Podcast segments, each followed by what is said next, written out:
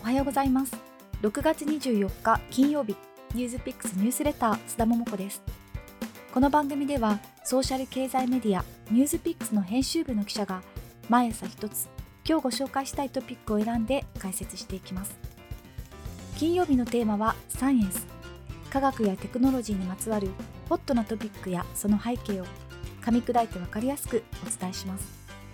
今日はヨーロッパを中心に世界各国に広がりつつある感染症サル痘について現在分かっていることをコンパクトにまとめてお伝えしたいと思います。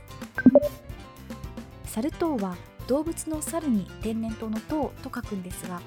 サル痘ウイルスの感染で起こる感染症です。国立感染症研究所のウェブサイトによると主な症状はまず発熱や頭痛筋肉痛リンパ節の腫れですね。それらが1日から5日ほど続いた後で発疹が出てきます。典型的な症状の場合発疹は顔にまずできて体に広がっていきます。皮膚だけではなくて口の中や正規の粘膜目の結膜や角膜にもできることがあります。初期には水疱瘡やはしかと見分けがつきにくいようです。発疹は最初はあまり目立たないんですがだんだんに水泡つまり水ぶくれの状態になって海が出てかさぶたになり2週間から4週間ほどで治るようです。また WHO によると今回の感染拡大では性器や肛門の周りに発疹ができてそれ以上は広がらないあるいは発熱する前に発疹が出るといったこれまでに知られていた典型的な症状とはちょっと違う症例も多いようです。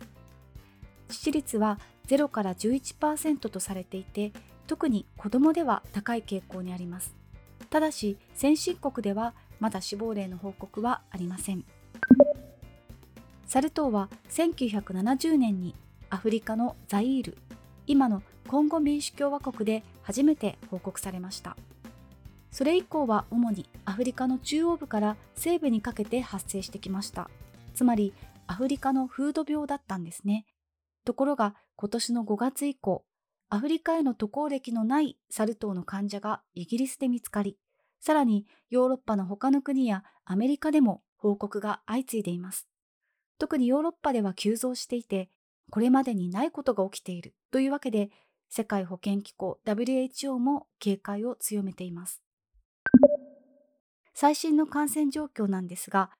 WHO の6月17日の発表によると42カ国で2100人以上の感染が確認されていましてその8割以上はヨーロッパの症例です今年の1月から6月15日のデータではありますがほとんどが5月以降の件数です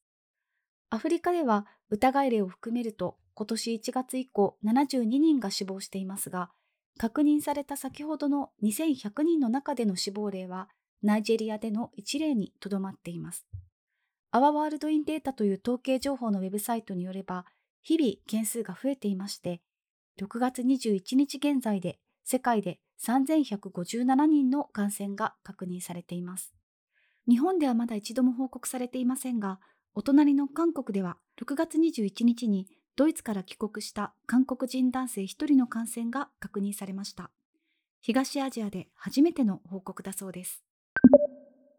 WHO は6月23日に各国の専門家を集めた緊急の委員会を開いて、今の急速な感染の拡大が国際的に懸念される公衆衛生上の緊急事態、略して英語の頭文字を取って PHEIC フェイクと呼ばれるんですが、このフェイクに該当するかどうかを検討するそうです。フェイクはこれまで新型インフルエンザやエボラ出血熱、ポリオ、そして一番最近では新型コロナウイルス感染症で出されたことがあります。今回の収録には間に合わないんですが、皆さんがこれを聞いてくださっている時には、その委員会の結論が出ていると思うので、ぜひニュースをチェックしてみてください。気になる感染経路ですが、従来、サル痘は人から人へと移ることは稀だとされてきました。では、どんなケースが一番多かったかというと、ウイルスに感染した動物からの感染です。実は、サル痘とは言っても、自然宿主はサルではなく、ネズミやリスなどの月種類なんですね。感染した動物に噛まれたり、血液や体液、発疹に触れたりすることで感染するとされています。感染研によると、例えば2003年にはアメリカでペットとして販売されたプレーリードッグから感染したケースが47件報告されています。昨年まではこれがアフリカ以外での最大の発生例だったんです。ただ、今回の感染拡大は動物からではなくて人から人へと広がっています。患者の発疹や使ったシーツや衣類に触れる、あるいは性的な接触や飛沫を浴びることで感染すると考えられています。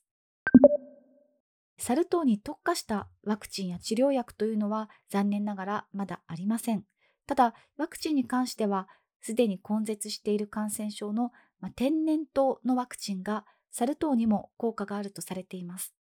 いくつかの国では医療従事者などへの天然痘ワクチンの接種が始まっています。今日はサル痘についての現時点での情報を整理してお伝えしました。今現在の状況を見る限りは、新型コロナの時のように予測不可能な急拡大ですとか医療崩壊が迫っているというようなそこまでの深刻な状況ではなさそうです。ただ今後また大きな進展があったらこの場でもお伝えしていきたいと思います。ニュースピックスニュースレター須田桃子でした。それでは良い一日を。そして明日からは素敵な週末をお過ごしください。